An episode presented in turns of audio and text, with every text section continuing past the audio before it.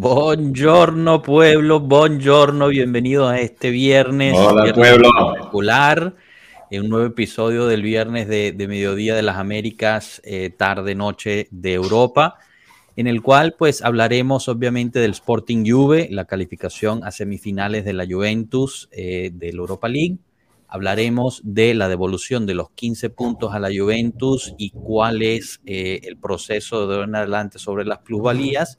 Y bueno, también los procesos de eh, la maniobra salarial, etcétera. Y daremos una mini previa a lo que podría ser el Juve Napoli. Y para los que llegaron temprano, porque bueno, siempre eh, se compite a ver quién gana, les tenemos una intro nueva, recién diseñada, acaba de salir del horno del maestro Cano, así que disfruten.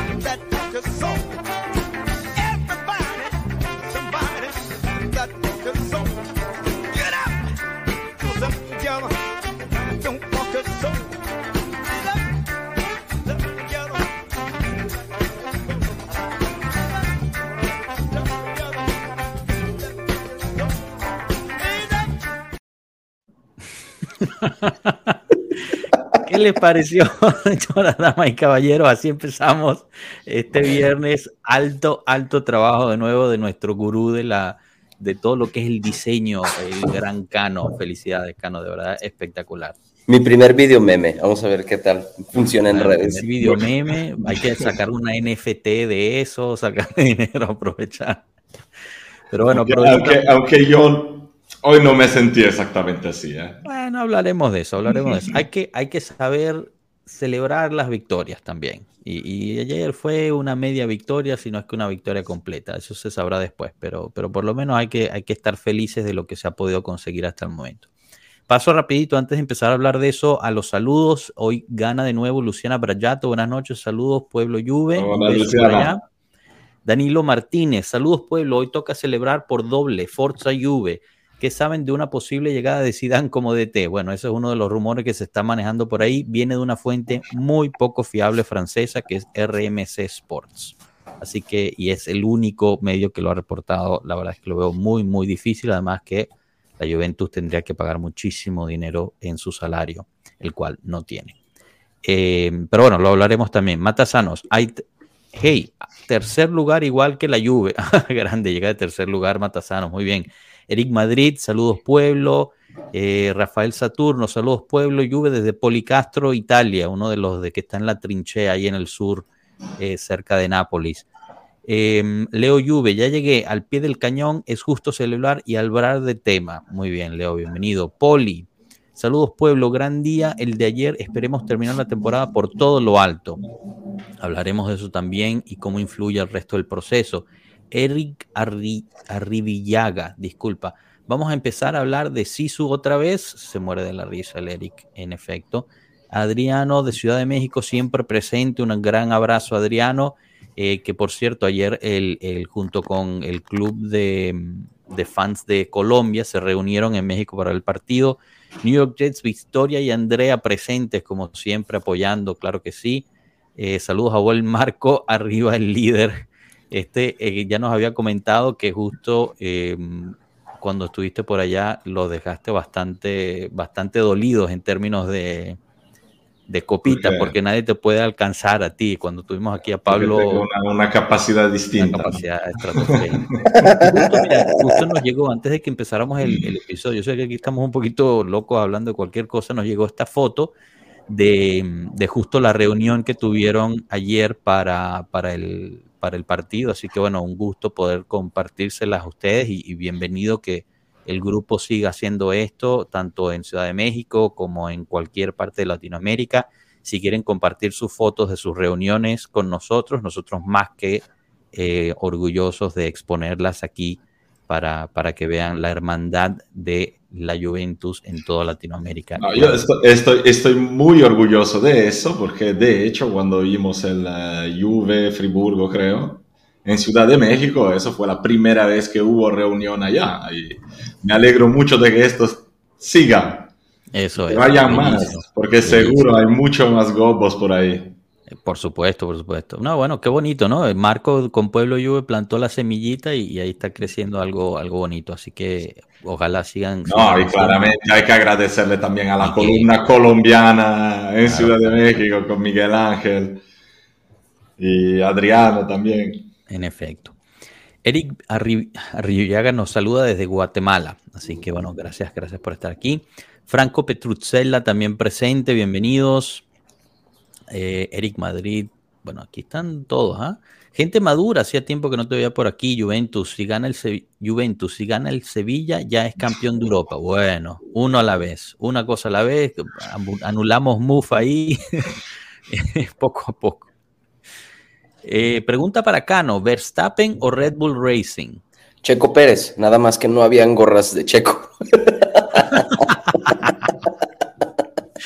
Eduardo Lara, hola, fuera feliz si se fuera a Allegri, pero mejor enfocarse en ganar a Nápoles, por favor, y al Sevilla. Hablaremos de la situación Allegri, juego, el estilo de juego. Ayer tuvimos también al, prof desde el estadio, el cual mandó un video primero y después del partido. todo lo subimos a nuestras redes y, la verdad es que se lo recomendamos porque tuvo un, un análisis post partido bien interesante hablando justo del, del, partido de, de, Alegre. Saludos, pueblo, bendiciones, gracias. Saludos eh, a Marco directamente. ¿eh?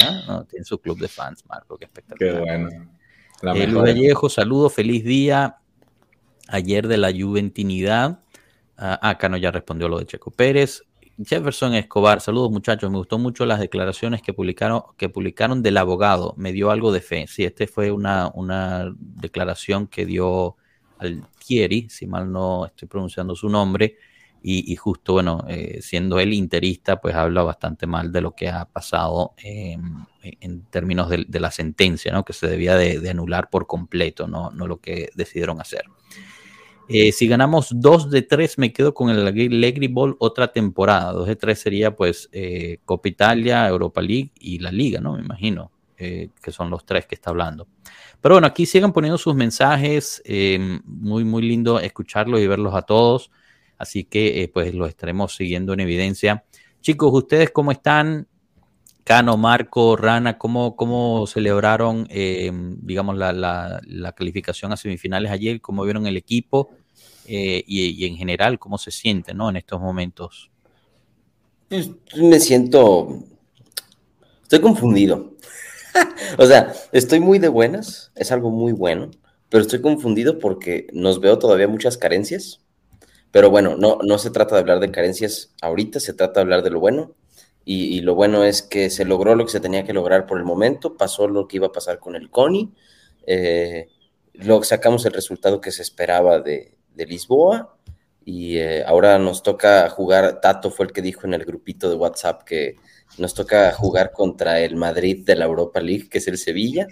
Entonces, pues a darle, ¿no? Y, ahorita a ser optimistas, a seguir trabajando. Tenemos que trabajar mucho en las sistematizaciones del equipo, en las automatizaciones de movimientos, que se entiendan un poquito más, que Kiesa y Blajovic se entiendan. Bueno, Blajovic es otro tema, pues, pero em, en general, optimista para la temporada, para la, afectación mental que ha sufrido el equipo durante casi dos, tres meses, la verdad es que es un resultado que no esperaba que fuésemos a tener, siendo muy honesto. Entonces, es un día bueno.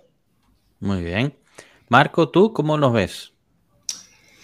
Sí, claramente si hablamos de cancha es un día bueno. Pasamos a semifinales de, Europa League, eh, un objetivo que, que no era fácil, aunque sea la, copita, pero, pero no era fácil, ahí llegamos.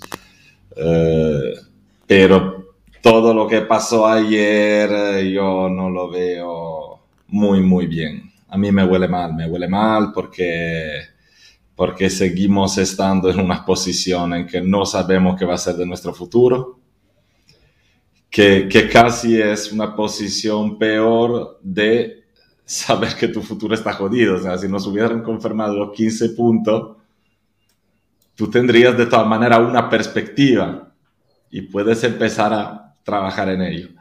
Y nosotros estamos ahí todavía en el medio, porque si es verdad que nos devolvieron 15 puntos, es verdad también que estamos a la espera de una nueva sentencia, de una remodulación de la sentencia, pero que si vendrá ya cuando el campeonato va a terminar, no está dicho que eh, no puedan quitarnos justo los puntos que sirvan para dañarnos.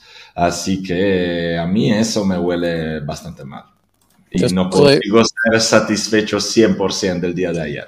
Estoy 100% con, con Marco, lo dije en el grupo. Yo estoy más nervioso ahora que antes.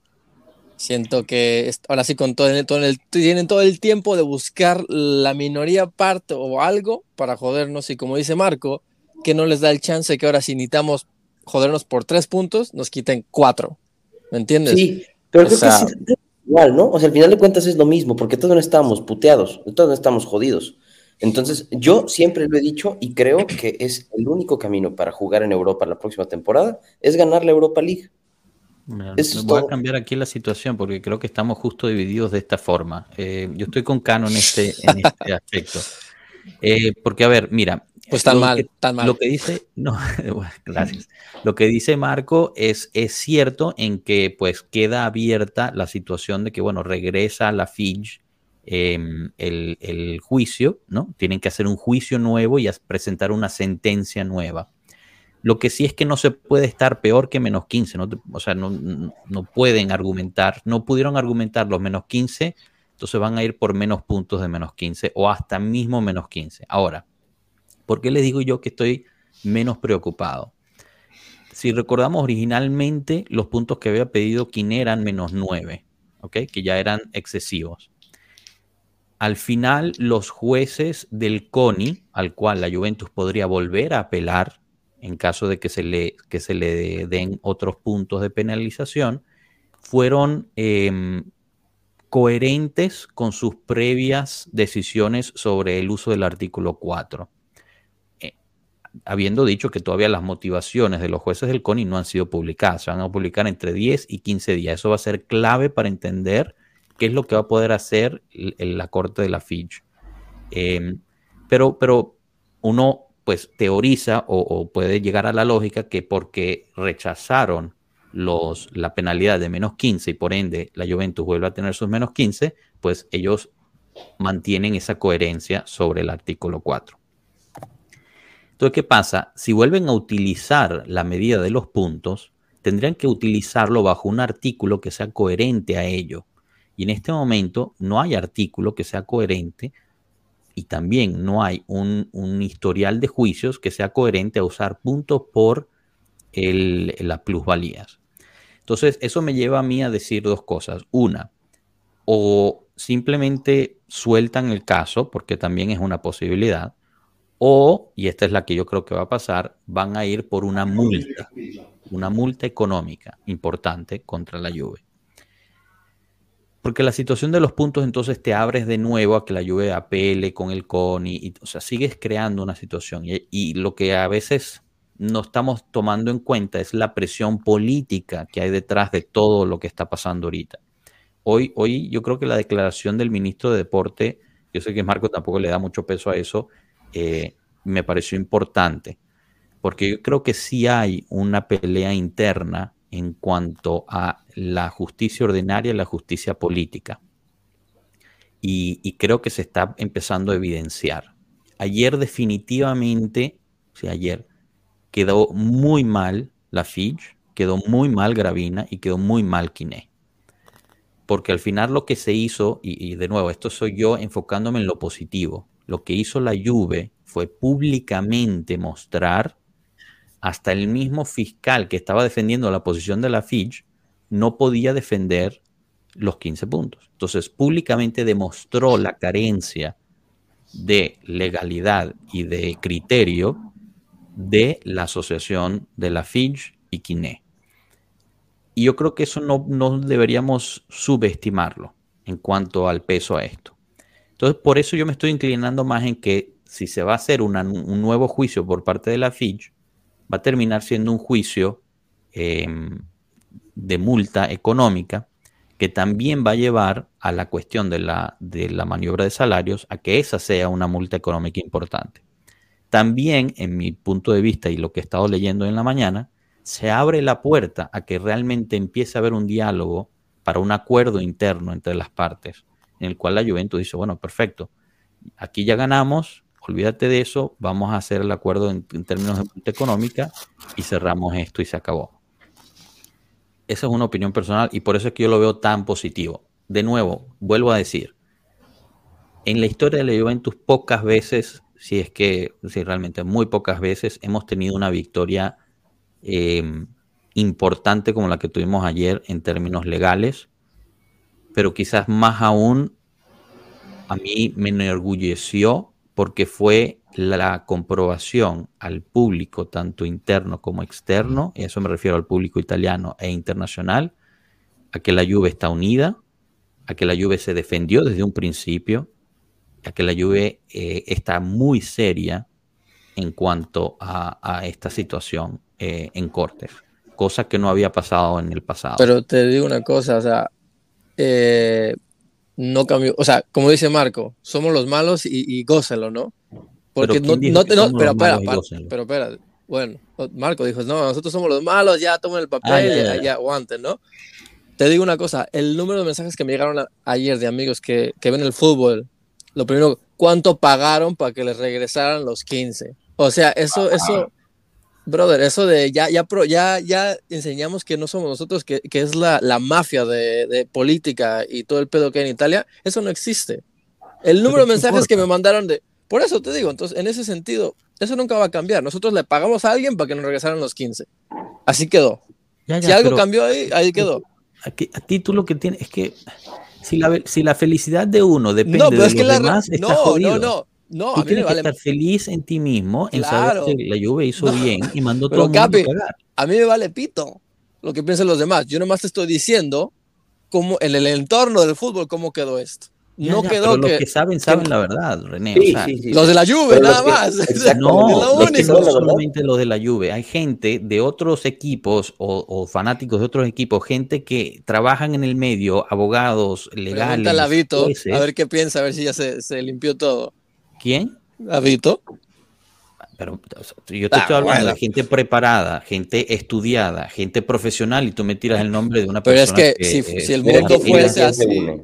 Bueno, ah, directo desde Lisboa. Directo Borracho. desde Lisboa nos acompaña Enzo. ¿Cómo estamos? Gracias, profe. Chao, pueblo, ¿cómo estamos?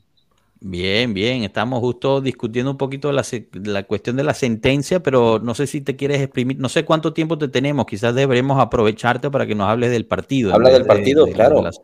bueno, si, me, si, me, si, me, dejan comentar de la sentencia, eh, yo quiero que, que, le expliquemos bien a la gente eh, lo que está sucediendo, porque ya muchos muchos amigos y, y enemigos me, me han escrito diciendo, ah, viste que ya les devolvieron los, los puntos, tienen menos 15, ahorita tienen más 15 puntos. Y yo le, me he estado esforzando en explicarles que no, que esto es simplemente algo momentáneo, que el, digamos, que la persecución sigue, que la mafia sigue, que el, la falsedad del campeonato sigue y que esto es un paso más que simplemente hace aún más falso todo este show. Eso es lo que yo me, me he tratado de, esforzar en, explicar. Sí, bueno, a ver, se tiene que abrir un nuevo juicio en la Fitch, que lo más probable es que pase. Pero sí, estás en lo correcto. O sea, depende de lo que pase en ese nuevo juicio y cuántos nos van a, multar o no, eh, o a sancionar o no, dependiendo, ¿no? Hay que ver, aquí lo importante, la clave importante es, esperar a ver las eh, motivaciones de los jueces del CONI, que salen dentro de entre 10 y 15 días y eso nos va a explicar muchísimo de qué pueda utilizar eh, la Fiscalía de la Fitch para ir, en, para ir contra nosotros de nuevo sobre las plusvalías.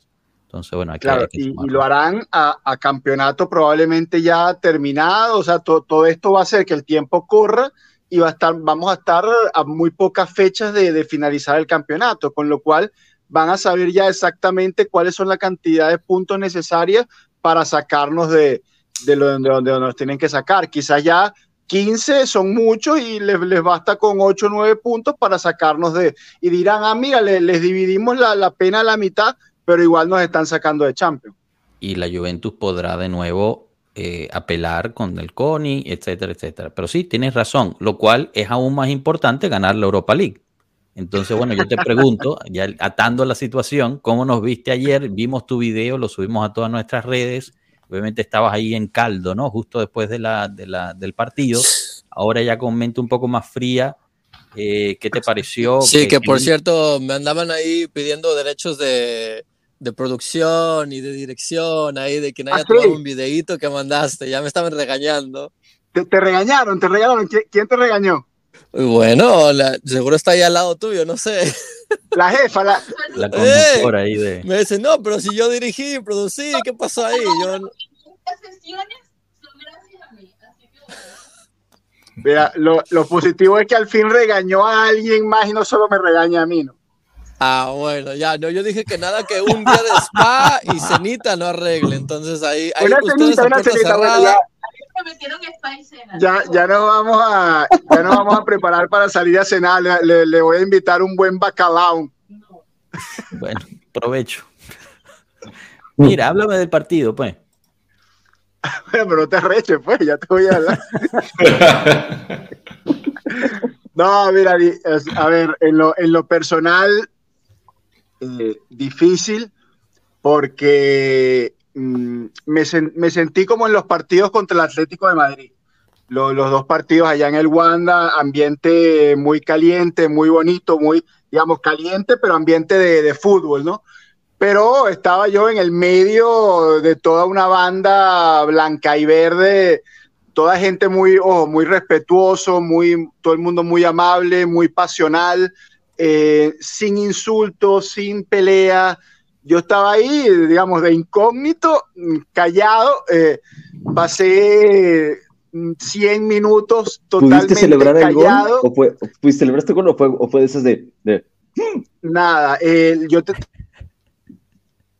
yo, estaba en, en, la, o sea, en la segunda bandeja, primera fila de la segunda bandeja, delante mío tenía una pared y yo creo que la pared quedó un poco como abollada. Yo lo que hacía era darle patadas a la pared, era lo único que, eh, o sea, era totalmente incógnito, ¿no? Lo único que no podían ver. Entonces yo le daba patadas a la pared enfrente a según iban sucediendo cosas en el partido.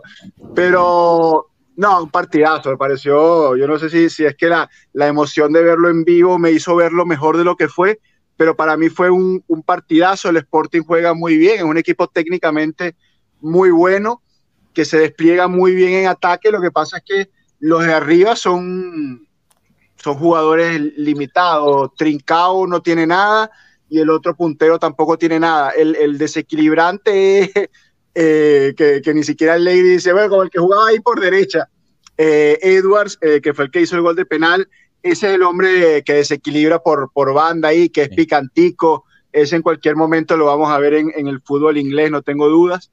pero bueno, para hablar de los nuestros, yo, mm, como les comentaba allí, les adelantaba en el video, quedé profundamente decepcionado de, sobre todo de Chiesa. Eh, y ya vamos con lo de Vlaovic, porque lo de Vlaovic quizás era algo más eh, que estaba en, estaba en el mood, ¿no? Está ahí en el ambiente el tema Vlaovic, lo estamos hablando desde hace muchas semanas. Eh, los fanáticos de la Juve, en los match análisis, está la famosa sección, ya es una sección dentro del match análisis dónde está Vlaovic, qué pasa con Vlaovic, pero eh, ayer me decepcionó mucho Chiesa. Eh, mm, y me da tristeza porque, coño, a Chiesa uno le tiene, por alguna razón uno tiene un especial cariño, ¿no? Eh, joven, italiano, el chamo se ve que es buena vaina, mm, nos ayudó a salir campeón de Europa, en fin. Me quedé muy decepcionado, no sé si ya a nivel de preocupación, yo mm, esperemos que haya sido nada más cosa de, de un mal momento, tema lesión, pero es un jugador eh, que se está embruteciendo.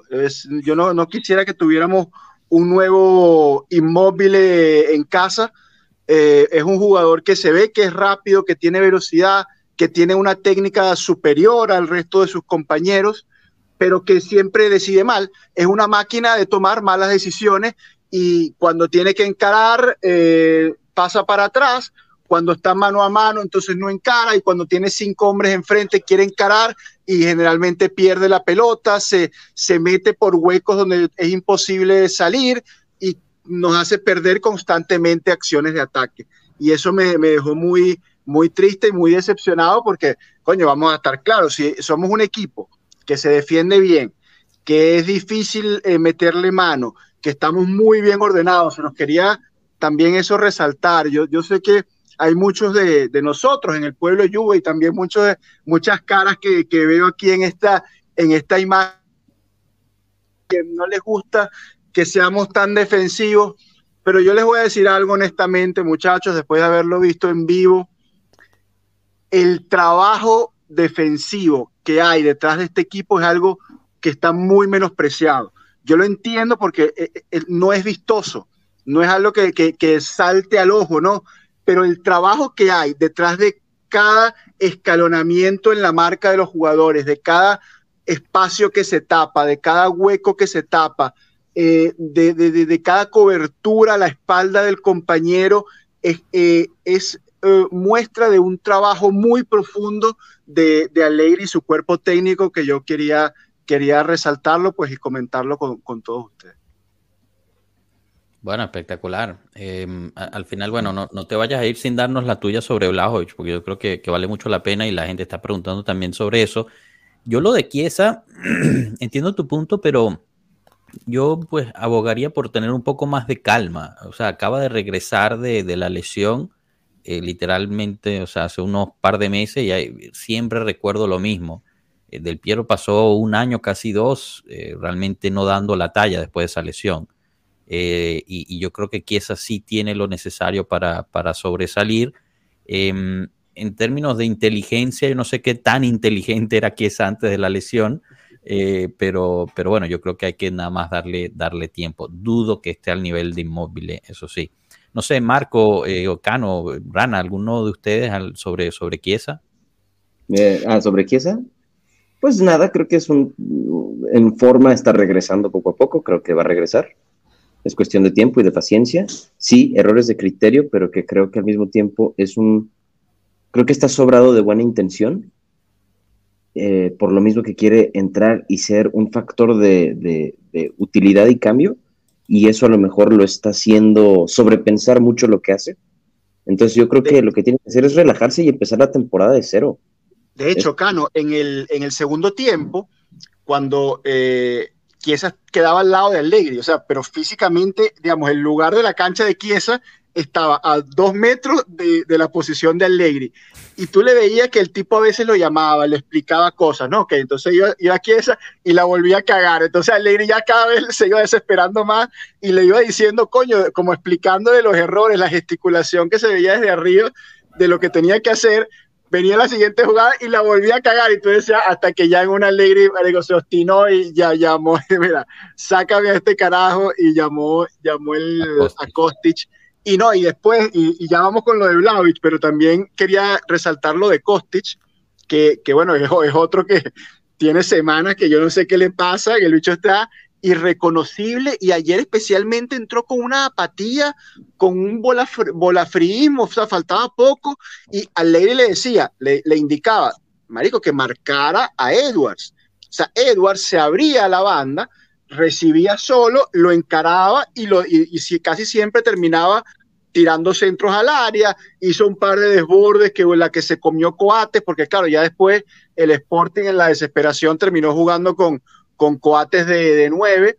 Eh, entonces, claro, la única fuente de juego era Edwards.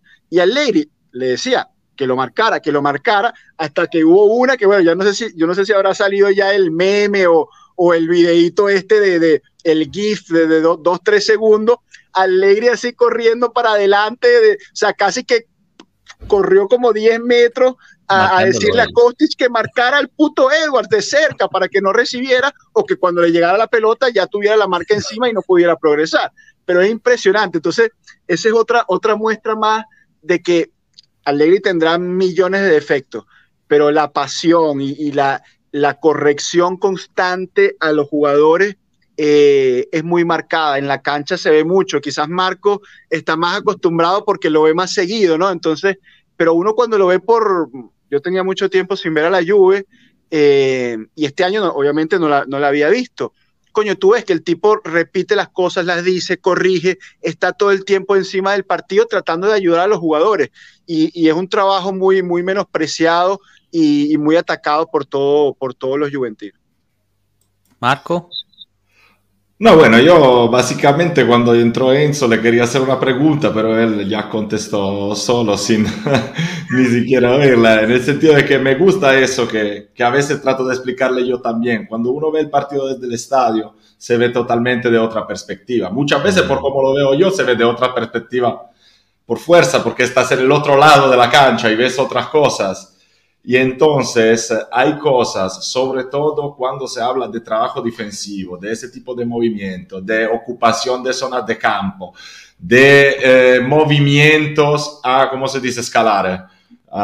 escalonados, el, escalonamiento defensivo es un espectáculo, Marco. Eso es algo que se, pero se nota si tú tienes una visión de la cancha global desde igual una perspectiva un poco distinta que no la más espectacular que tiene el, la televisión, que igual te engancha a un hecho, a una jugada o a una zona de campo, pero tú no sabes qué está pasando todo alrededor.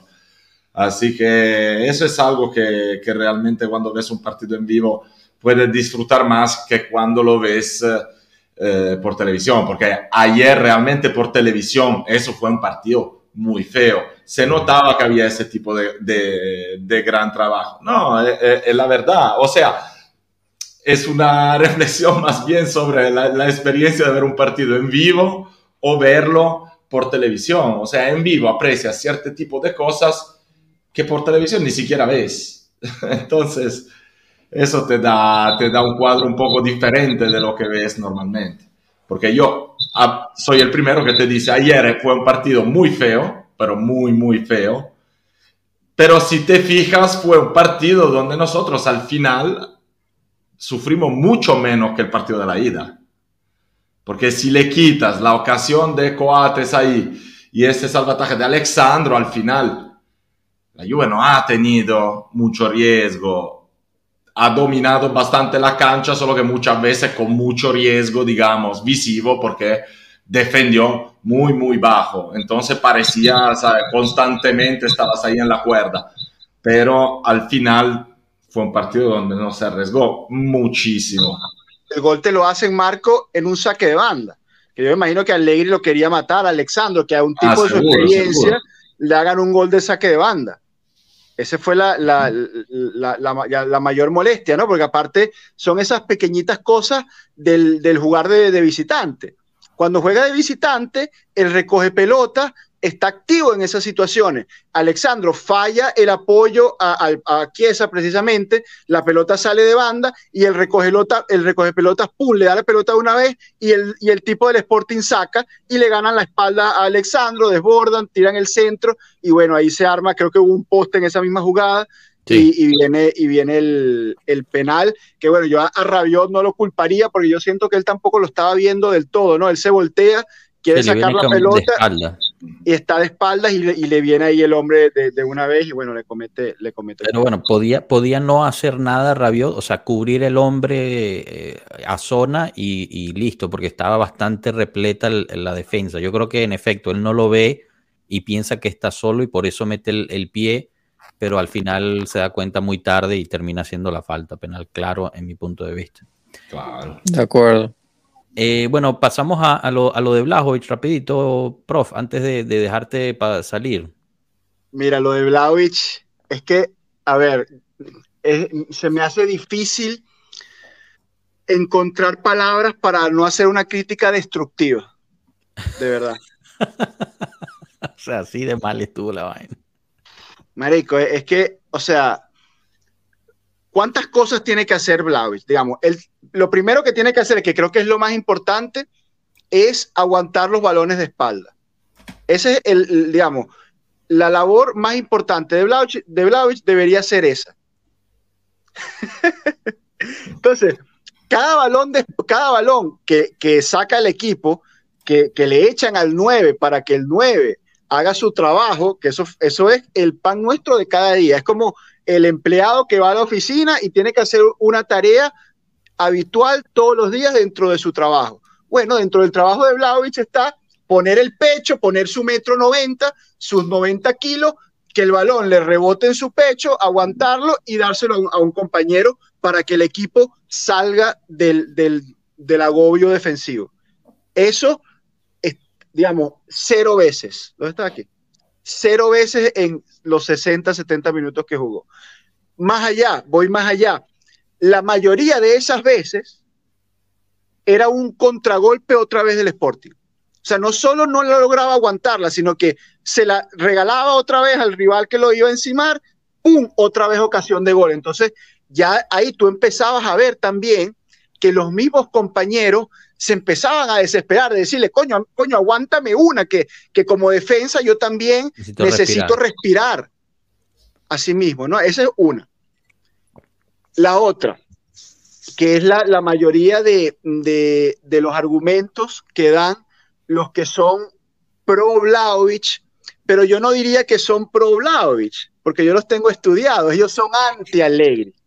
Entonces, como son anti-Allegri, para defender a Vlaovic, bueno, culpan a Allegri, ¿no? Para reforzar su tesis anti-Allegri. Entonces, no, es que no le llegan balones.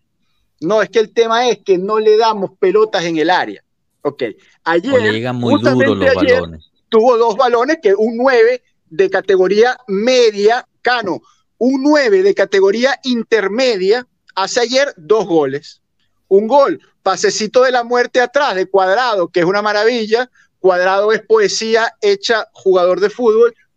Eh, desborda la banda, pum, pasecito atrás al 9, el 9 tiene que atacar la pelota, poner el interior del pie derecho y la pelota va al gol. O sea, es básico. Él no ataca la pelota, deja que el defensa se le barra. Tuvo otra oportunidad clara. Ah, bueno, y el, de cabeza ya estamos a nivel saco de papas. O sea, tú pones un saco de papas de dos metros, la pelota golpea en el saco de papas y va al gol. Entonces el tipo, yo no sé, hizo un movimiento de cuello, ya va que voy a hacer un movimiento de cuello. no, en esa, en esa, en esa cuadrado lo, mató, bro. En esa cuadrado no, lo mató. No, estaba, estaba acá, brother. Negro, pero pon el no, no, en esa, en esa no. A ver, están todo el tiempo hablando que es un 9 de área, 9 de área, 9 de área, 9 de área, que le lleguen balones, que le manden balones. Y el tipo todo el tiempo está, según esto, esperando balones. Si tú tienes a tu, si te están desbordando el balón por, por derecha, cuadrado entra a profundidad, está en el área chica, tú eres el 9, estás atrás de la defensa, estás preparado para recibir el balón. Ese es el trabajo de un 9 de área.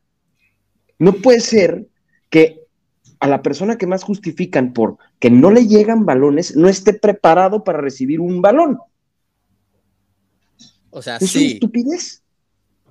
Sí, o sea, yo estoy, yo estoy con ustedes. Yo con Blajo, mi, Blajo ya estoy así como que harto y lo, hemos hablado mucho en el match análisis también. Ahí yo me, me, me saqué el foie, pero en esa de cuadrado, güey, o sea, puede estar donde sea. El pinche pase, el Blajo está aquí, el pase estuvo acá, el tipo no tiene nada que hacer.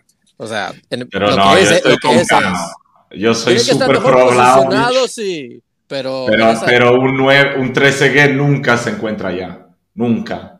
Bueno, pero ese es el Se para un metro y medio atrás, si la pelota llega atrás, está listo, si la pelota llega adelante, pone la pata y es gol. O sea, ese es el trabajo de un 9 de área. Pero ni un 13G, ni, ni un mismo feísimo y... Matri, Matri. ¿Sabes? Eso. Yo, creo que, que Vlaovic esté, esté, realmente bastante bloqueado en la cabeza porque no acerta nada. O sea, lo de ayer es indefendible. Ayer me falta una, me falta una, Marco. perdona, ya, que me falta una de, para terminar el círculo de, de.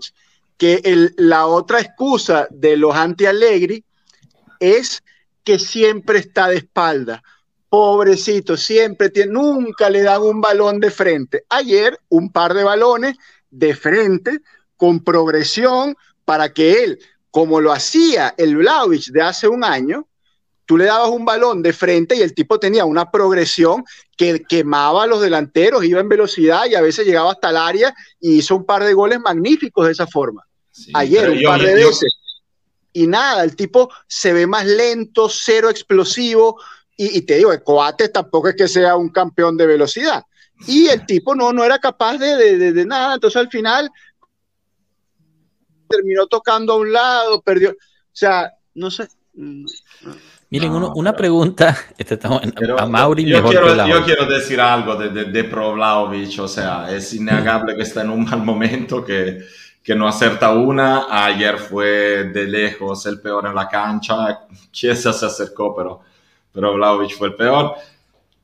Pero señores, Vlaovic, como dice, hace un año hacía ese trabajo, hace año y medio, si lo veías en la Fiorentina, era un jugador que la posesión del balón en la tres cuartos adversaria era suya siempre. Jugando en la Serie A con los mismos jugadores, no es que no seas capaz de hacer eso. Yo lo que quería entender es cuánto realmente Vlaovic todavía esté afectado por, ese, por esa lesión, por esa pubalgia, porque se le nota que es uno que quiere darlo todo, hacer todo lo que haga falta y tal, y hace hasta el metro más cuando no hace falta, pero por otro lado, me parece a mí que no se mueva bien, que, que, y, todo eso lo, lo, afecte también psicológicamente, o sea, no, no acepta no, no. acepta un pase, no acepta un movimiento. y ese no es Vlaovic, o sea, yo concuerdo con todos ustedes en la crítica para un jugador que está rindiendo cero, está rindiendo peor que un Salajeta hace 20 años, pero momento, o sea, tratamos de entender antes de decir paquete, a Mauri eh, o, algo así. No, no, yo estoy de acuerdo con eso. Yo estoy, y te digo, yo no soy uno que piensa que deberíamos vender a Blajovic, porque yo veo que Blajovic tiene la calidad y la oportunidad de crecer y podría ser súper importante para el proyecto de la Juventus. Pero esto me lleva a la siguiente pregunta, ¿no? Y más o menos cerrando el círculo, eh, y, bueno, ya pues podemos dejar a Enzo antes que la jefa lo, vaya a crucificar ahí. Em, como tú bien describiste, la labor defensiva que ha hecho Allegri con la Juventus ha sido excepcional, ¿no? Eh, todo el equipo haciéndose las jugadas de, de escalera, etcétera. ¿Qué está pasando del lado ofensivo? Porque en los últimos partidos, eh, obviamente ya hemos resaltado la situación de Blajovic, ¿no? Pero en los últimos partidos hemos visto carencia en esa parte del juego de Allegri, eh, especialmente de sus delanteros, porque si es cierto que Blajovic ahorita está jugando realmente mal, eh, realmente aquí hay varias preguntas, ¿no? La primera es, ¿por qué Blajovic no está aprendiendo o por qué tenemos la sensación de que está bajando su nivel. Yo no lo, yo no lo atribuiría a la pubalgia, porque tú cuando tienes pubalgia no puedes jugar.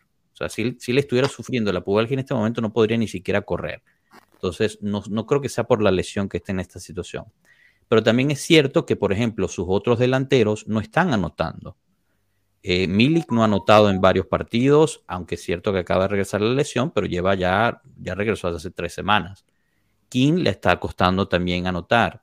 Eh, Di María no está anotando, Chiesa no anota. ¿Quién está fuera? ¿Quién está fuera ahorita, pero antes de la lesión también no creo que el último, el último gol fue contra el Verona. Y luego jugó contra quién? Lazio y nada más. Bueno, ok, pero estamos hablando de que un gol y, antes no había anotado sino contra el Spezia, una cosa así. La cuestión es, o sea, en general, en este momento, el juego de Allegri no está generando goles.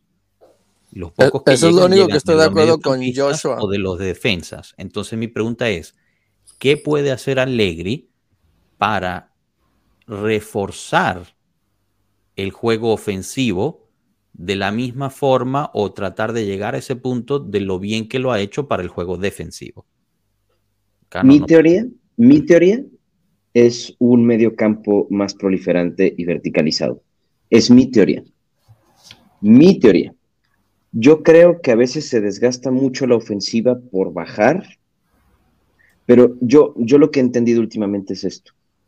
Tú ves la condición de tus jugadores, tú ves cómo están condicionados mentalmente y tú como entrenador de un equipo tienes que decir, ok, ¿cuál es mi fortaleza? ¿En dónde estoy fuerte? Defensivamente estoy fuerte, estoy sólido, entonces vamos a reforzar la táctica defensiva. Y a lo mejor sueltas un poco la, táctica ofensiva. No estoy justificándolo, solamente creo que tomas, lo, tomas lo, lo, fuerte y lo refuerzas. Y lo que estás débil, lo trabajas, pero a lo mejor si sabes que es algo que no puedes resolver en lo inmediato, que es algo que necesita trabajo, pues entonces le dedicas un poco más de tiempo a tu táctica defensiva y obligas a tus jugadores a bajar. ¿Por qué? Porque también sí creo, sí soy de la idea, que el balón no llega lo suficiente a los últimos tres cuartos de cancha sin que eh, las puntas tengan que bajar tanto. Y eso provoca desgaste, tanto físico como mental. En un esquema de juego que tal vez ellos no comprendan tanto o no, les, no disfruten, uno, o no comprendan, dos, o tres, no sepan encontrar soluciones desde la media cancha para arriba. Es mi teoría. No sé, el profe dirá. Mira, yo, yo ayer vi dos cosas, ¿no? Hay, dos tipos de fases ofensivas en esta lluvia y creo que las hemos visto muy, muy marcadas y son claras, ¿no? El contragolpe eh, es una herramienta fundamental para este equipo porque al ser un equipo que defiende bajo, generalmente la mayor parte del tiempo de la mayor parte de los partidos, la Juventus está defendiendo en bloque bajo. Estamos de acuerdo. Entonces, cuando tú estás en esa situación, es fundamental que tengas un contragolpe efectivo. Entonces, cuando logramos sacar la pelota, de sacar la pelota me refiero de la zona de, defensores y mediocampistas en, en, bloque bajo, sacan la pelota hacia los dos o tres delanteros para que activen el contragolpe, ahí yo creo que ya depende más de la, de la eh, calidad individual del jugador. Es decir, es el jugador que tiene que progresar en velocidad, ser él individualmente más rápido y más habilidoso que su defensor, porque generalmente eh, las defensas del mundo fuera de Italia, sobre todo, están acostumbradas a dejarte mano a mano. O sea, a un Sporting mm, no le importa eh, quedar mano a mano, en el fútbol inglés no les importa quedar mano a mano en defensa, digamos, trabajan para eso. Ellos si, si ven el Sporting ayer, veía que quedaban arriba más o menos, ¿no? Chiesa, eh, Vlaovic y, Di María, y siempre ellos soltaban un lateral por la banda en que fuera el ataque y quedaban mano a mano atrás. Cuando la Juventus lograba sacar la pelota y teníamos que, activar el contragolpe, es netamente individual. O sea, allí el técnico, ¿qué le va a decir? Por favor, amigo, sé más rápido que tu defensor.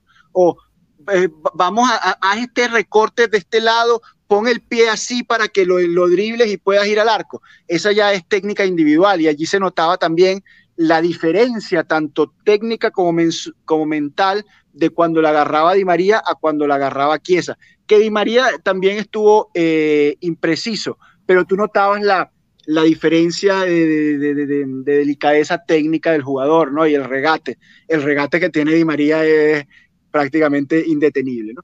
Esa es una fase.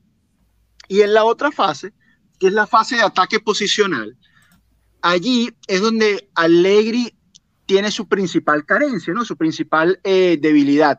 Yo creo que todos los técnicos tienen sus fortalezas y sus debilidades. La debilidad de Allegri es el ataque posicional. ¿Por qué?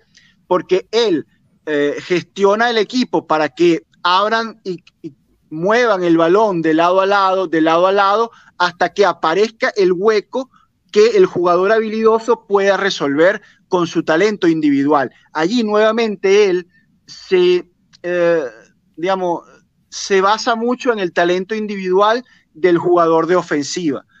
Pero sí que es verdad que en el fútbol actual hay esquemas de, ataque posicional ofensivo, triangulaciones que podrían prepararse y, podrían tratar de practicarse tantas veces en los entrenamientos hasta que salgas en los partidos, cosas que, que hace muy bien por lo menos Sarri. Cuando teníamos la Juventus de Sarri, sí se veían un par de, eh, de triangulaciones ofensivas, un par de movimientos ofensivos eh, que son producto del trabajo de la semana. Ese es el punto débil quizás que, que tiene Alegre ahí tú veías cómo el equipo le daba la vuelta de un lado para otro, desde Alexandro, los dos centrales abrían a cuadrado, volvían al medio para Locatelli, pero ya llegaba un momento que Locatelli tenía él que dar el pase definitivo o venía, se tiraba unos metros atrás Di María en zona de tres cuartos para hacer Di María el que diera el pase definitivo o que sea cuadrado el que tirara el centro definitivo para el cabezazo. O sea, depende más de esas individualidades y del talento ofensivo que de un triángulo preparado en la semana.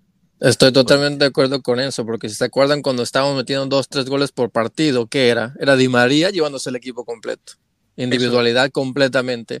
Estoy de acuerdo que Blajo definitivamente no está pasando un buen momento y es un gran factor, pero cuando tu mediocampista es casi el goleador más grande del equipo y no, no son tus, tus atacantes, tu nueve, ahí hay un problema de esquema y ahí eso sí le tiene que caer a Allegri o no, ya sea porque el jugador está jugando mal o, no o sea el esquema, pero al final ahí, cuando tu mediocampista tiene más goles que tus atacantes, ahí hay un pedo táctico, o sea, no hay, no hay manera de taparlo. Para terminar la respuesta de Joshua y ya, y ya los dejo para que, para que sigan con el, con el show. El, en este momento particular de, de, la temporada, estamos pasando por un bajón colectivo individual de todos nuestros delanteros. Kostic en el peor momento, Kostic está en el peor momento de la temporada. Di María eh, no está siendo tan resolutivo, tan fantástico como en, otros momentos. Blau y Chiquiesa ni hablar. Ken, que bueno, que Ken es un finalizador, también está eh, lesionado. Entonces estamos pasando por un momento muy difícil a nivel ofensivo que solo podemos salir de él de forma eh, individual. Hay que recuperar las individualidades para que lleguemos a, los partidos definitorio, sobre todo pienso en, en Inter y pienso en, en, Sevilla y podamos llegar a esas dos finales que nos harían soñar en esta temporada. Buenísimo, prof. Bueno, yo creo que eh, hemos llegado, o en lo personal pienso que hemos llegado a, realmente descifrar el, el porqué eh, de, de, lo que está pasando con, con la Juventus en términos futbolísticos eh, muchas gracias también porque pues eso lo puedo ver también ahí en vivo en, Lisboa y, nos puedo decir eso, ¿no? Eh, en resumen, pues la defensa está muy bien planteada como un grupo, pero en ataque dependemos mucho de, las individualidades que en este momento pues están carentes. Me gustaría tomar este momento para recordarles a todos que este es el nivel de, análisis objetivo y, e importante que se hace en este canal por el cual pues nos gustaría invitarlos a que se suscriban, si aún no se suscriben, dejar el me gusta y compartir, porque creo que esto es muy importante, ¿no? No se trata de ser anti o pro Allegri o anti o pro Blajovic, es tratar de encontrar qué es realmente lo que está pasando eh, en términos de, todo el equipo y en qué se puede mejorar, cuáles son las carencias individuales de cada persona y, cuánto podemos, podemos mejorar ahí como, como grupo. Así que bueno, prof, muchísimas gracias por, por esa intervención ahí y, bueno, los videos que mandaste, ya te soltamos para que no te pongas ahí en problemas con la jefa. Sí, para que no le peguen. A disfrutar tus vacaciones. le, dije, que traía el boleto de clasificación desde Lisboa y les cumplí. Aquí estamos. Grande. Oh. chao, chao, los quiero. Chao. Chao. Bueno, chicos, él lo tiene. Yo creo que fue bastante buena esa, ese análisis, bastante completo. Eh, no sé si quieran añadir algo antes de, terminar de hablar de lo de, lo del juicio. Eh, solo para contestar algunas preguntitas, perdón, disculpen. ¿Se sabe algo de Bremer? Bremer hoy hizo entrenamiento con el grupo eh, de fatigante, así que bueno, debería estar bastante pues normal ahí. No sé, no hay preocupación acerca de él.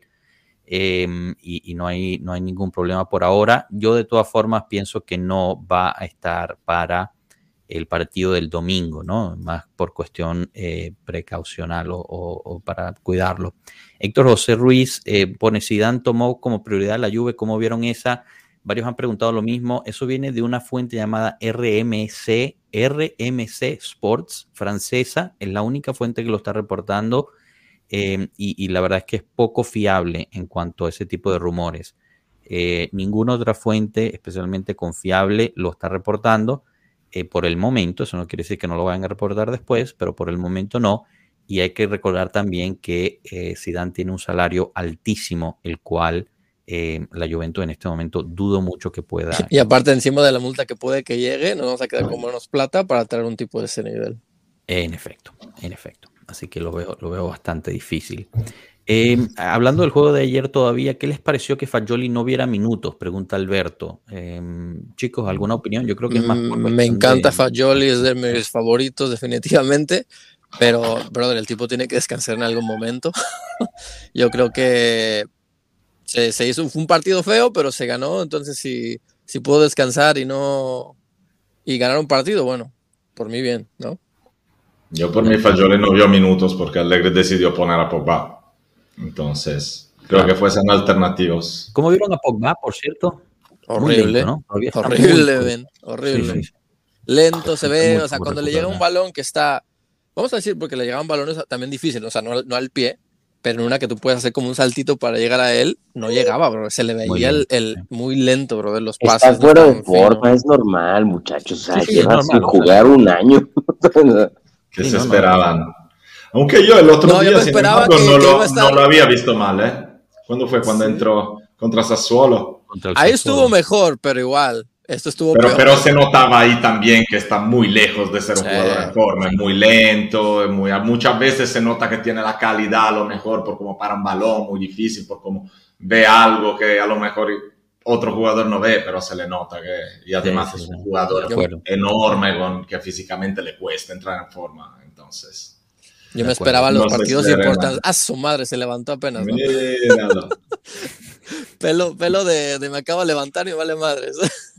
la cara, ve, la cara así como que chingado se está pasando, saluda, saluda al pueblo. Esta, esta pregunta no, no sé la respuesta. Las amarillas de Miretti, Blajovic, Bremer y Danilo eh, ya quedan borradas de este punto en adelante o se borran después de la semifinal. ¿Alguien sabe? Mm, ni idea. Marco, ni idea, ¿no? Me perdí, me perdí la pregunta, perdóname. Que las amarillas que, que, se, que, se, dieron ayer quedan borradas eh, o, o se, se, llevan a la semifinal. Creo que se lleven a la semifinal. Okay. Después de la semifinal. Y luego no puedes, o sea, creo que es así. Esa es mi teoría, pero no, por eso dije que no sé, porque no estoy seguro. Pero sí, no sé por qué lo cambiaron. Es algo que cambiaron. Para la final. Pero creo solo para la final nomás. Muy bien quien estaba percibido se perdería el siguiente partido. Eh, Luis Vallejo, ¿cuáles son las chances reales de ganar la Europa League ahora que ya se quedaron fuera los equipos que en teoría juegan mejor que nosotros? Bueno, primero estamos contra el Sevilla. sí, no eh, sé, no estoy seguro. Cualquier cosa. Y del otro lado está el Feyenoord, no, el, la Roma contra quién, disculpen, se me olvidó. Bayer Leverkusen. Bayer Leverkusen, que no, Bayer Leverkusen lo ganó el año pasado, ¿no? No, era Frankfurt. No, ese fue, Perdón, eso fue. Frankfurt con, con nuestro coach Stitch. Si te imaginan una final Juventus-Roma. Sería, sería bello, personalmente. No, con Mourinho que no aguantaría después. ¿Qué va? Pues la tienes que ganar y ya. Forza Bayern, como sea, no me importa. claro, exacto. Yo los demás equipos italianos en Europa no lo quiero ver ni en postal. Cuanto antes salgan, mejor. Siempre. No, tengo ninguna duda con eso. Pero no, RMC de los rumores que se tratan de, puede que sea muy confiable para, para, para Francia, pero para Italia no pegan una. Eh, bueno, chicos, pasamos a la cuestión de la, de la sentencia. Creo que, creo que pues, eh, es importante terminar de hablar de eso. Eh, podemos volver a empezar con esta pregunta de José Daniel Navarro. También coincido con el Capi. Pregunta, ¿puede el fiscal volver a acusar por el mismo artículo? Em, pues sí, en teoría sí. Eh, lo que no puede es pues ir por más, por más este, puntos, tengo entendido. Pero sí, sí puede ir por el, por el artículo 4, que es el, su preferido, ya que es esa zona gris que tanto le gusta hablar a Marco. Eh, y, es por donde pues ha, preferido ir. lo mismo de los salarios, la manipulación de salarios, eh, él utiliza el artículo 4. Así que, que bueno. Eh, yo creo que va por ahí. En términos de, la sentencia, ¿qué puede pasar ahorita? Eh, lo hemos más o menos tocado el tema, pero solo para resaltar. Em, la Fitch tiene 30 días para apelar la decisión del CONI. Eh, la decisión del CONI, las motivaciones saldrían dentro de 10 a 15 días. Tendrían 30 días para apelar, lo cual nadie piensa que van a apelar esa decisión. Y después tendrían 60 días para llevar a cabo el nuevo juicio y la nueva sentencia, lo cual nos pone ya a, finales de, mayo o principios de, no, ya finales de junio ya, ¿no? O sea, ya terminando el campeonato, lo cual lleva a un par de teorías, pero en realidad nadie sabe concretamente si esto vaya a pasar. Una es, si te penalizan por puntos y después de la apelación de la Juventus, esa penalización se mantiene, esos puntos irían para la temporada en curso ahora o para la próxima temporada. Hay quienes dicen que la próxima temporada, hay quienes dicen que lo pondrían para esta temporada, para que no, para que no entren a... Ya nos afectaron en esta, ahora quieren la que sigue. no sé, o sea, al final no se sabe. O sea, al final no sabemos, tendría que, tendríamos que ver el, veredicto final a dónde lo, asignaría. Pero no hay una regla precisa que diga lo que te ponga en el veredicto te va a ir contra esta en esta temporada, o por lo menos así lo tengo entendido yo. Pero, pero eso todavía es muy especulativo eh, y, muy, muy, en el, muy en el, en el futuro. Em, no sé, chicos, Rana, tú, tú eras uno de los que decía que no estabas muy convencido con la... Con la no me sorprende nada ya de este, de este sistema judicial de, de Italia. Marcos sabrá más que yo porque vive ahí, pero si algo me ha enseñado, así como tú dijiste, si algo ha enseñado es que probamos que ellos estaban mal, nosotros no. Si algo a mí me ha probado es que ese sistema es una mierda. Y le estás dando tiempo a la gente que nos jodió mal de buscar formas de cómo tratar de jodernos bien. Ese es mi problema. Le estás dando tiempo para que puedan buscar alguna cosita en la que nos puedan joder. No, no, es que ya buscaron las cositas, güey. O sea, el pedo, el pedo no es que. es, solo, maquillarlo para que parezca menos farsa. Sí, claro, van a buscar una tecnicalidad en la que nos pueden joder. Nos van a penalizar. y yo creo que la afectación más fuerte que nos puede pasar ahorita, ya ni siquiera, y yo creo que no, no nos van a mandar a Serie B, ya no. Ya hubiera pasado eso. Este, yo creo eh, que seis puntos de, de la clasifica no los van a quitar y, probablemente también nos infrinjan una, una penalización económica. Una, este, Ajá, Todo va a depender si ganamos la Europa o no. Si no la ganamos, nos quitan los puntos suficientes para no llegar a Champions. Si la ganamos, nos tienen un pinche multón de quién sabe cuánto para no poder hacer nada el próximo año. O sea, igual salimos jodidos de alguna forma. Yo lo veo así. Sí, pero no, chicos, es que. Eh, pero es muy positivo, El pesimismo, muchachos, vamos, vale. Yo lo veo más realidad. Yo, solo quería añadir una cosa. O sea, si eh, puedo. Sí, sí, Marco, un segundo. pero, A ver, ganamos, ganamos el juicio, carajo. O sea, en este momento la Juventus ganó el juicio frente a todo pronóstico desde un principio y, hay que celebrar esa parte. Nos tenemos 15 puntos de vuelta. Esta gente se tiene que ir a sentar, ¿verdad? Y tratar de pensar por primera vez en su bendita vida de cómo pueden ellos tratar de tapar la piltrafa y la vergüenza que hicieron pasar. Entonces, obviamente, sí, lo que tú dices, Rana, es cierto. Ahorita tienen la oportunidad de crear eh, con, más tiempo su argumento.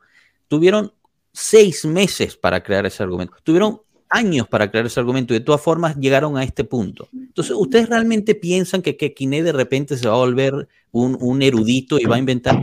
No hay en este momento en Italia una ley en contra de las plusvalías. Eso es un hecho.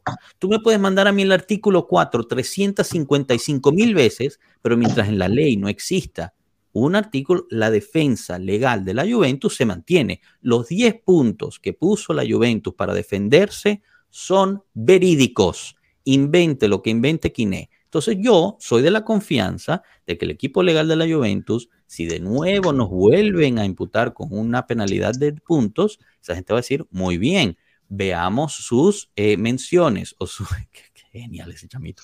Veamos sus motivaciones. Salen las motivaciones, lo más probable es que sea la misma irregularidad y torpeza, porque es que todo está basado en eso. Tú cuando construyes una casa, la primera piedra que pones, la pones mal, toda la casa se viene abajo.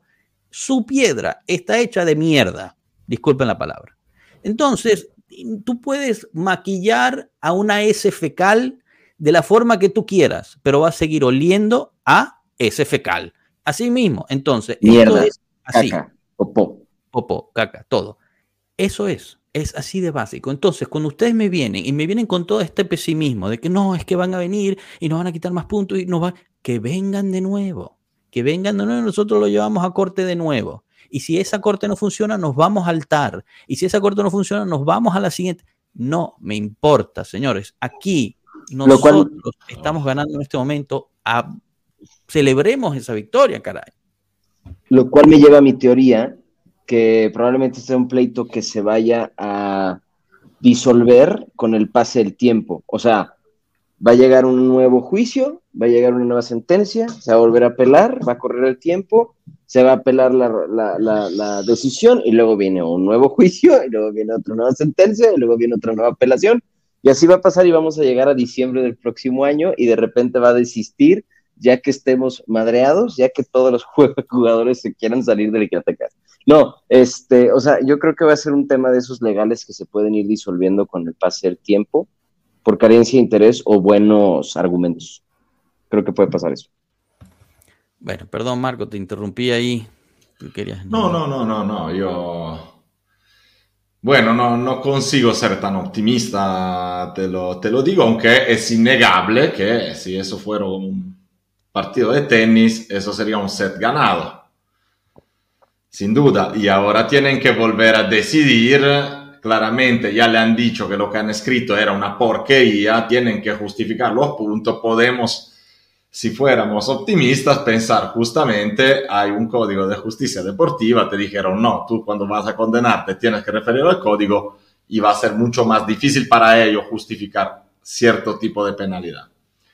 Eh, dicho eso, yo quería aclarar una cosa que nos entra mucho con, con lo que estamos discutiendo, pero de la que se habló bastante que, es, eh, que he visto que muchos medios en Italia están interpretando de una forma errada para hacer terrorismo, puro terrorismo. Acá se está hablando del tema de que la penalidad tiene que ser aflictiva. Entonces, si yo bien pienso que al final nos quitan los puntos que nos valen para dejarnos fuera de Europa, yo lo pienso solo porque pienso que esa gente son unos grandísimos hijos de...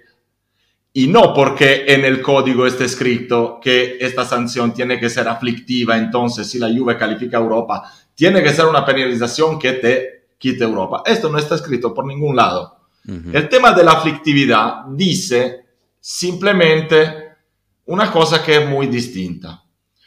Tú tendrás la penalidad que tienes que tener en base al Código de Justicia Deportiva y al reato que se te contesta si demostrado. ¿Te mereces tres puntos? Te dan tres puntos. ¿Te mereces cinco puntos? Te quitan cinco puntos. No es que te quiten en base a dónde tienes que ir tú. Lo que dice de la aflictividad es simplemente que, dada la sanción, si esa sanción no resulta ya aflictiva, o sea, yo gano la liga con 15 puntos de ventaja, me dan 10 puntos, sigo siendo ganador de la liga, no, no es aflictiva, es verdad. Pero ¿qué dice el código? Que si no es aflictiva ahí, te lo van a descontar en el próximo campeonato. Así que supuestamente acá, yo pienso que al final encontrarán la manera de darnos más puntos y todo, pero esa es una opinión mía y, la, y, y de cuánta mala fe pienso que haya. Porque si hablamos de lo que tiene que ser, lo que está escribiendo la mayoría de la prensa deportiva acá en Italia es puro terrorismo. Porque el tema de la pena aflictiva solo quiere decir que dada la sanción que tiene que ser, luego si no es aflictiva, en lugar de darte los puntos en esta liga, te lo dan la próxima. No es que tengan que decidir en base a la aflictividad, es una vez que ya te den tu condena, si te la dan, luego se irá a ver si te está eh, perjudicando ya ahora y si no es así, será en la próxima temporada, pero no es que decidan en base a eso, que es lo que la prensa está diciendo y no es así. Espero que haya sido bastante claro lo que he dicho. Clarísimo. Clarísimo. Eh, a ver, para responder algunas preguntitas ahí que, nos están llegando de, Chef, dicen que nos quitarán 5 a 6 puntos mientras reforman. ¿Es cierto? No. Esto no es cierto. Nosotros tenemos nuestros 15 puntos de regreso, no nos van a quitar más puntos a menos que haya un nuevo juicio y una nueva sentencia. Entre que pase eso y ahorita, no nos pueden tocar los puntos. Y lo del tema salarios, le quita de la quita de puntos de eso es para la otra temporada. Primero que nada, hay que ver qué va a pedir la fiscalía, porque por el momento no han pedido eh, puntos ni mucho menos, no ha, no ha, sido el juicio, ¿no? Si mal no tengo entendido, Marco, corrígeme eh, si estoy mal ahí, lo que pinta es que ahí van a pedir una multa bastante sustanciosa en cuanto a eso, que sería lo correcto si se comprueba que la Juventus hizo algo mal. Porque 24 millones de euros. Eso es lo que se rumora. Bueno, eh, ahí se especula mucho. Yo sinceramente, eso es un tema mucho más complicado. Falta mucho. En que los escenarios posibles son muchísimos. Hay que ver exactamente eh, de qué te están acusando, cómo motivan, si sale una, una sentencia, cómo viene motivada y de ahí se abre todas las especulaciones que uno quiera. Pero ahora acá estamos a nivel de las plusvalías en noviembre, o sea Sí, sí, exacto. Te han acusado de algo, pero allá no sabíamos ni de 15 puntos, ni de nada, ni de recursos al CONI, ni de posibles sanciones, no sabíamos nada. Así que de momento en el tema salarios hay que esperar. Falta, exacto. Paco Sánchez nos pregunta, estoy llegando, sé que somos solo la Juve, eh, pero ¿está pasando algo con el Milan sobre su venta? Sí, Hoy hicieron un allanamiento de las eh, facilidades en Luxemburgo, me parece del banco o, de parte de los dueños del Milan o del banco que ayudó a la venta y compra del Milan. Al parecer se falsificó la em, bancarrota eh, del equipo para poder eh, haberlo vendido, lo cual es sumamente, sumamente fuerte. Obviamente eso repercutiría contra el equipo y su posición, ya que pues eh, habiendo falsificado eso no se debía haber registrado a este campeonato. No manejo los detalles, ¿ok? No soy el experto al, respecto.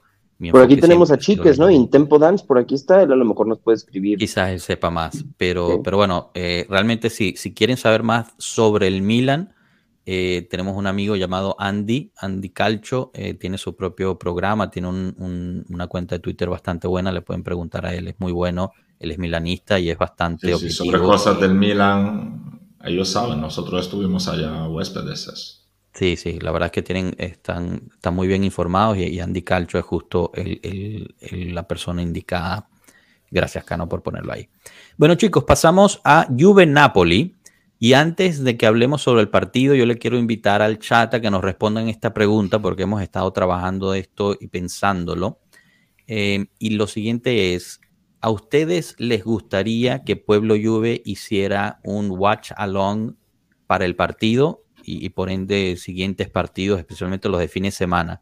Entre semana es imposible, pero los de fin de semana podríamos nosotros estar aquí. Obviamente no mostraríamos el partido, sino que estaríamos viendo el partido junto a ustedes y estaríamos haciendo las reacciones en vivo de lo que esté pasando. Déjenos su comentario, por favor, en, los, eh, en los comentarios ahorita y, después de este episodio, tanto aquí como en Spotify, para, para saber exactamente qué opinan al respecto, porque bueno, es una forma también de, de muchos que se quejan de que no les gusta escuchar a un cierto señor de Palma pues podría ser una forma para, obviar eh, tener que escucharlo, ponen mute en la televisión y simplemente aquí lo conversamos todos juntos y nos divertimos. Pero bueno, eh, hablemos de, de Juve Nápoles, chicos. Eh, ¿Qué se esperan para ese partido? Marco, ¿tú vas al partido o no? No.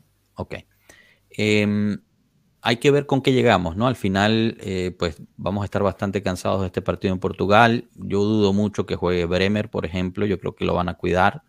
Imagino que la, titular sería en la defensa Danilo Gatti Alexandro con Chesney en puerta. No sé ustedes cómo, cómo nos vean para ese partido y hay que recordar que la curva de la Juventus estará abierta eh, para, este, para este partido. Al final eh, se aprobó la apelación de la Juventus. René, ¿tú cómo nos ves? Me da miedo que no juegue Bremer. pero... pero contra el Napoli fue uno de los peores. bueno, ya ese partido fue en el pasado, es el partido nuevo, ¿no? Este, no sé, recuérdame bien quién no puede jugar por amarillas, si te acuerdas. Creo que hay unos está cuantos. ¿Apercibido en este momento? Sí. ¿Apercibido o está suspendido por amarillas? no, perdón, suspendido por amarillas este partido. Creo que hay unos mm. en No me acuerdo. No recuerdo. No, no, me acuerdo. Pero no sé, espero que no sea el mismo partido de la vez pasada. Este, vamos a ver, creo que estamos muy cansados contra un equipo que juega muy bien. Eh, espero que ellos estén cansados de, su participación en Champions y que nos ayude de alguna manera, de, alguna forma, pero un partido muy difícil, obviamente le doy el positivismo a, a la Juve, pero no se ve un partido muy complicado. Especialmente con el problema que tenemos en ofensiva, ¿no? Que ya lo tocamos. Contra un equipo así tienes que, cada chance que tienes lo tienes que clavar, porque si no, o sea, ellos te regresan dos del otro lado. Claro. Y puedes de todas maneras, busco información para Rana. Están todos disponibles, están en la Juve como en el Nápoles. Aparte de los lesionados, claramente. Así que. Vamos, en varios lesionados. Mario Ruiz está totalmente fuera, él está fuera. Mario Ruiz, Politano, Simeone. Y Rachmani, ¿no? Quizás Rachmani. Ok, quizás Rachmani, eso es lo que no. Pero Ruiz, Politano y Simeone, sin duda. Bien, un poquito más de positivismo entonces. Llegamos al empate, chicos. Vamos, Rea. Y contarle que Osimen no encuentre su, su, máscara. máscara, mejor aún. Marco, ¿tú cómo nos ves para ese partido y la importancia de él en este campeonato ahora que nos devolvieron los 15 puntos? ¿no? Yo creo que eso es importante resaltar. Ah, bueno, seguramente, seguramente es un partido importante, pero como lo han sido todos hasta ahora, porque yo sigo pensando que como yo soy de los que no se fía de una sentencia que viene, de la sentencia que vendrá, acá seguimos en la misma, o sea, hacer todos los puntos que se pueda y llegar lo más alto posible para luego tener suficiente también espacio y, y, hacerle la vida más difícil por lo menos. O sea, yo creo que cada punto más que tengamos, ellos tendrán la vida más difícil para jodernos. Así que esa es nuestra lucha personal, no es ni siquiera una cuestión de objetivos, ¿eh? es cuestión de hagamos puntos porque nos hace falta puntos, a pesar de, de todo.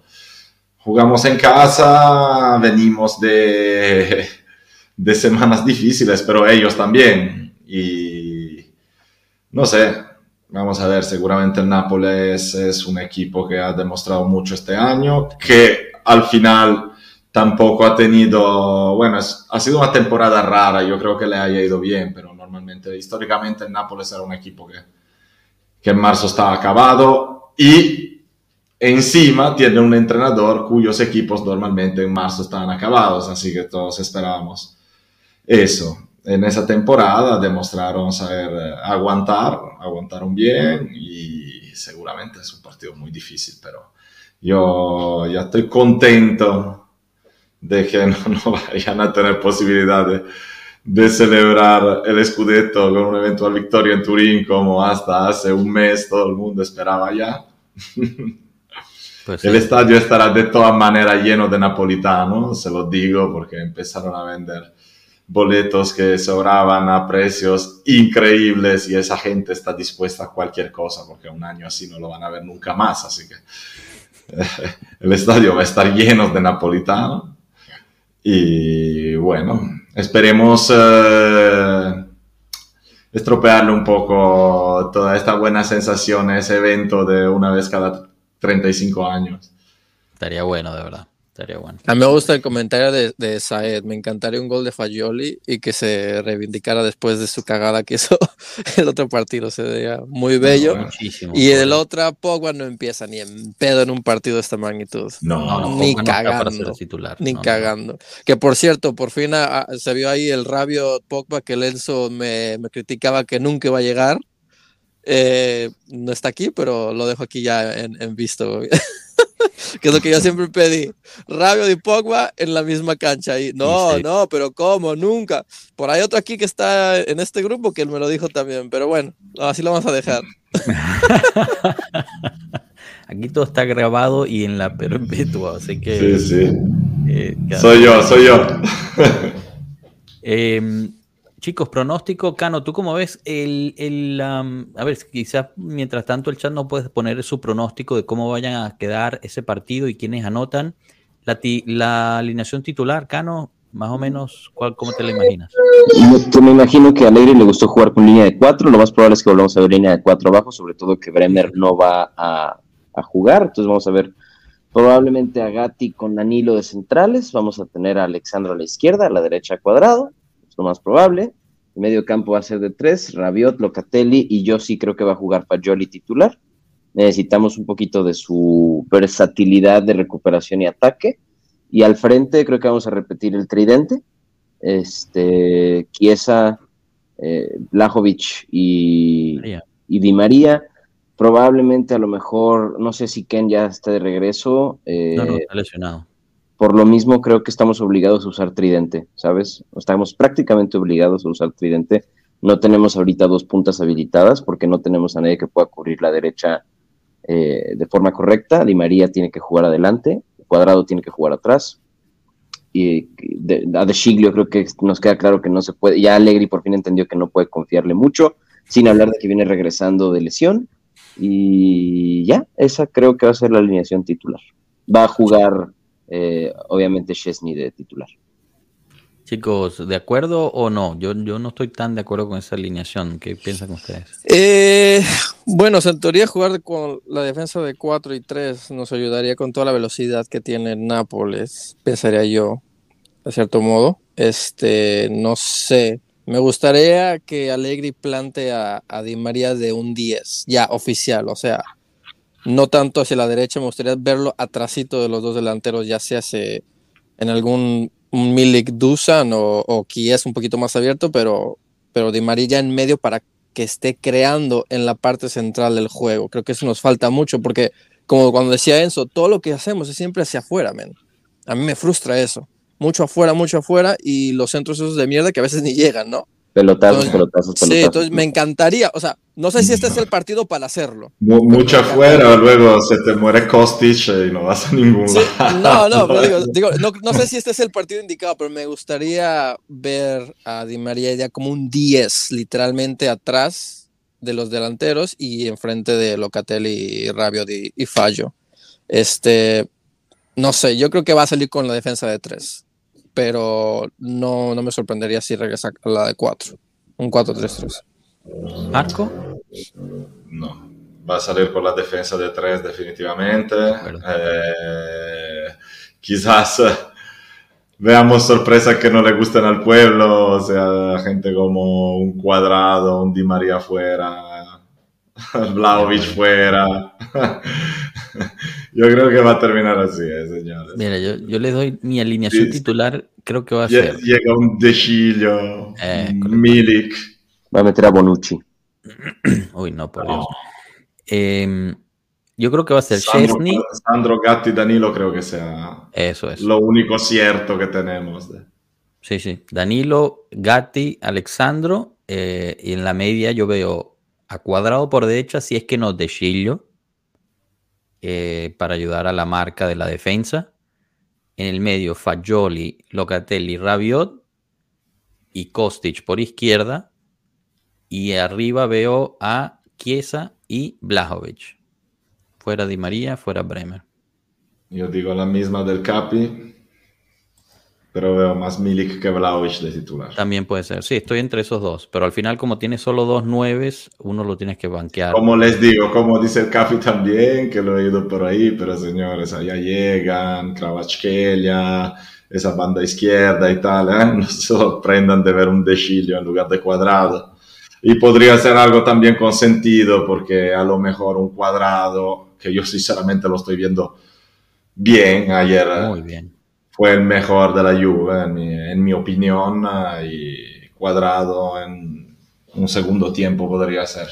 ¿Le damos un ah, año más a Cuadrado? Algo importante, a muchos no les gusta ese tipo de planteamiento, yo tampoco soy súper fanático de aguantemos, aguantemos y luego ya en la segunda mitad vemos qué pasa, pero a Allegri le gusta mucho y, podría salir bien, porque Cuadrado y, y Di María serían dos que podrían realmente cambiar el partido en cualquier momento y sobre todo con un Nápoles ya un poco más cansado. Porque... Y le sirvió al Milan ese, ese planteamiento, ¿eh? Ojo. Eh, claro, no, no, no, no.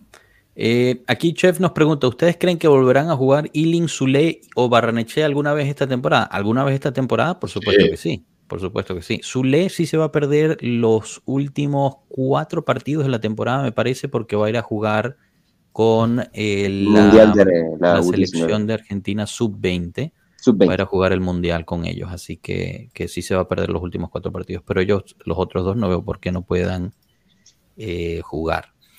Em, bueno, chicos, miren, aquí ponemos Santiago puso perdemos 2-0. Yo me confío mucho en Santiago porque siempre pasa lo opuesto cuando pone Santiago. Un abrazo, Santiago, grande. Em, eh, pero bueno, ya veremos, ¿no? Eh, veremos ese partido al parecer todo, todo lo que hemos recibido por aquí ha sido positivo para, para hacer el watch along del partido.